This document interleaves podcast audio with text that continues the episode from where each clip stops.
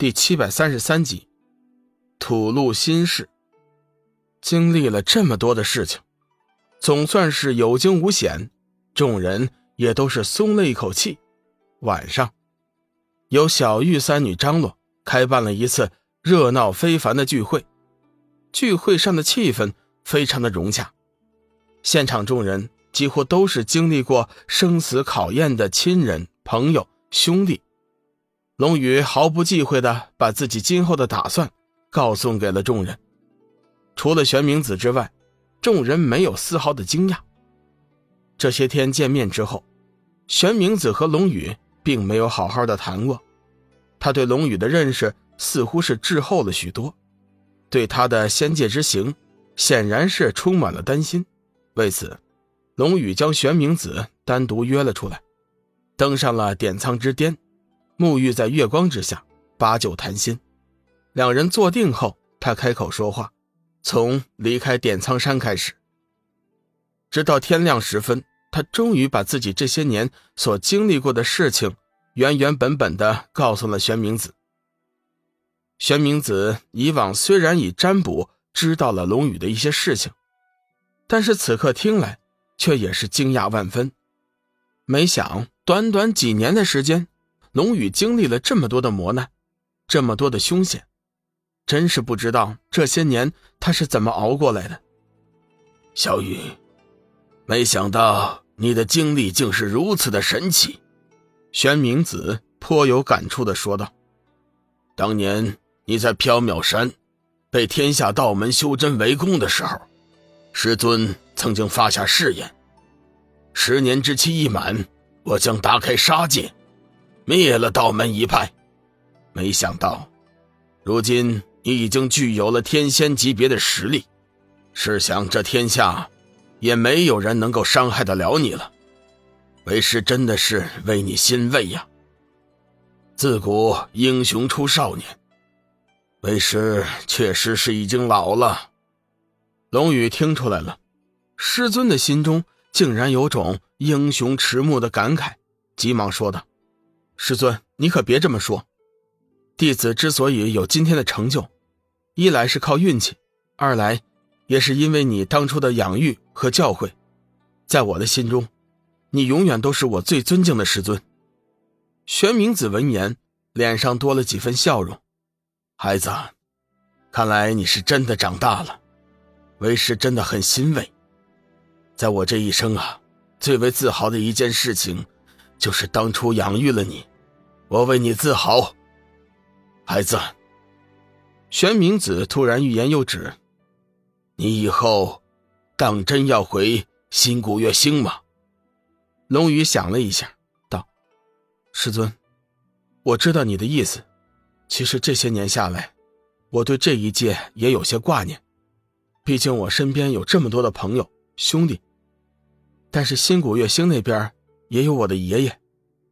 这些年来。”我越发的对他思念起来，有时候我连做梦都会梦到我爷爷，我梦到他身处险境，等着我去救援，我梦到他被叶家的人暗害。说到最后，龙宇的声音已经变得哽咽。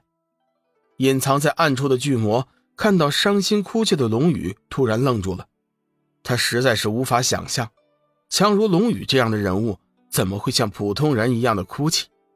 以巨魔看来。身居高位，力量强大如斯，根本就不应该被情绪所左右。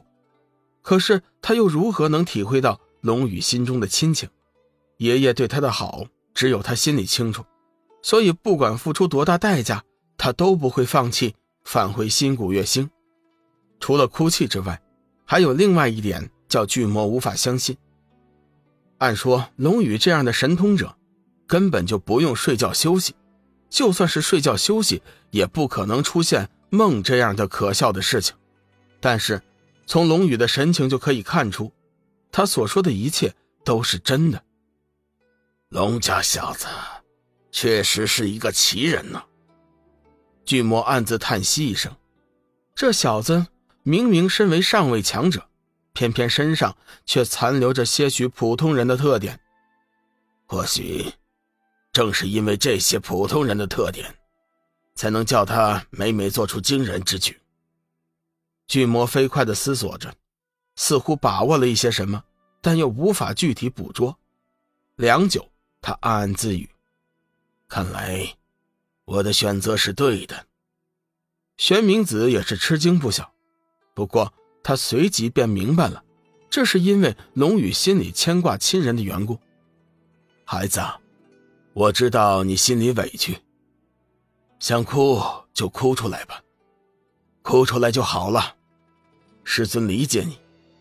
玄冥子伸手将龙宇抱住，轻轻的拍打着他的脊背，低声安慰。哭了一阵，龙宇在心中憋屈了许久的心事，终于是吐露了出来，他的情绪渐渐的稳定起来，伸手擦去眼角的泪水后。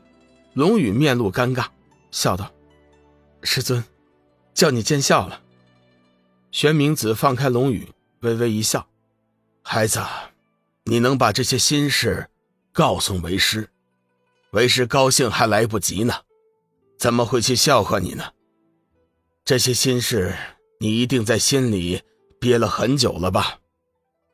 龙宇毫不掩饰的点了点头，道：“不错。”这些心事，自从我来到这个世界，就已经出现在了我的心底了。这些年过去了，我从来就没有告诉过别人。今天，当着师尊的面说了出来，我心里也好受多了。在过去的日子里，龙宇并非不想告诉别人自己的这些心事，但是始终找不到一个可以倾诉的对象。在过去的日子里，能和龙宇交心的。也只有志远、小玉他们，但是他们早就将龙宇视为神人，对他的依赖性很强，所以他们并不是这些心事的聆听者。唯有在玄冥子这个长辈面前，龙宇才能够放下一切的光辉与光环，像个小孩子一样哭诉出自己心里的苦闷。